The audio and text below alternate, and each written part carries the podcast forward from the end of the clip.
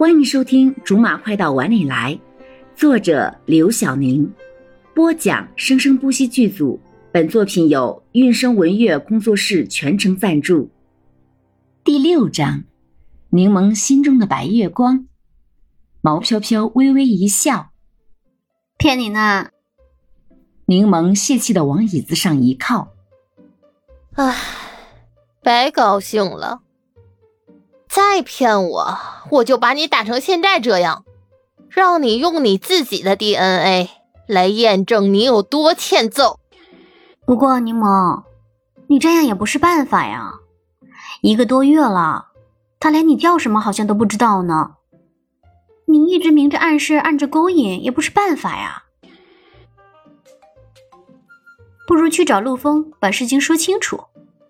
柠檬摆了摆手。首先伸出一根细细的手指，说：“第一，在我不确定他是不是喜欢我的情况下跟他告白，被拒绝的几率很大。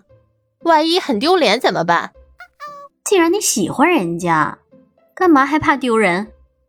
毛飘飘打心底里鄙视柠檬这种不讲理的逻辑。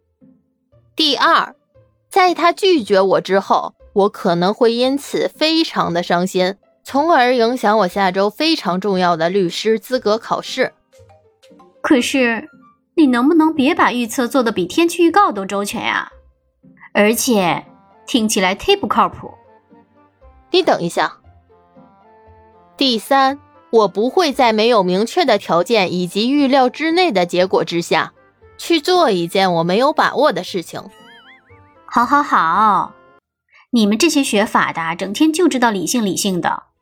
我说不过你还不行，等以后哪一天碰到一个让你不理性人的时候，看我怎么笑话你。等真的有了再说吧。柠檬说到这儿，突然感觉很无力，却又说不上为什么。你快去把脸洗干净，一会儿一起去吃午饭。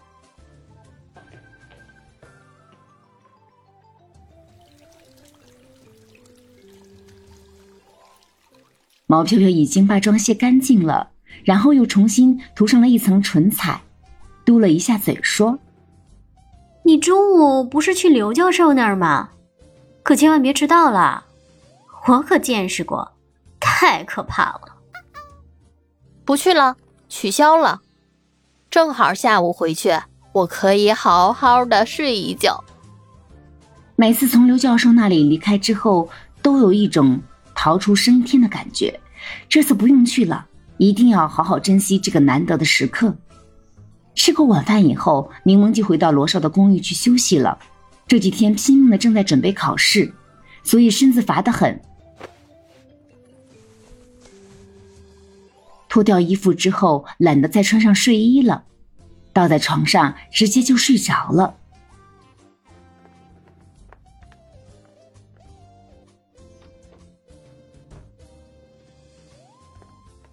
罗少回来的时候已经是两个小时以后了，身后还跟着几个同系的同学。他换完鞋就直接走到冰箱去拿水喝。几个朋友倒是轻车熟路的，看样子是经常来。该开电视的开电视，该找啤酒的找啤酒。哎，罗少，电视机底下的碟怎么不见啊？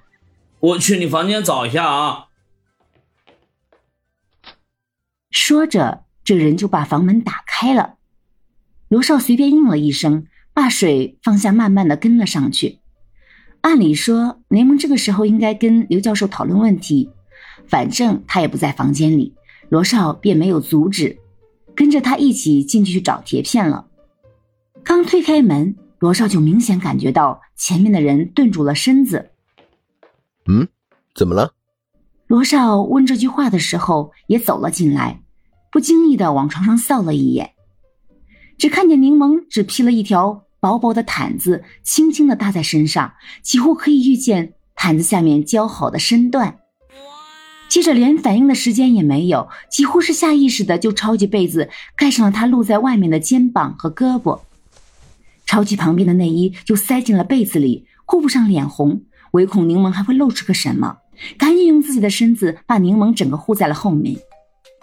哎呦我去，这这这这怎么回事啊？这罗少身后的人明显是受到了惊吓，无论如何也想不到，平时朋友里最正经的罗少居然……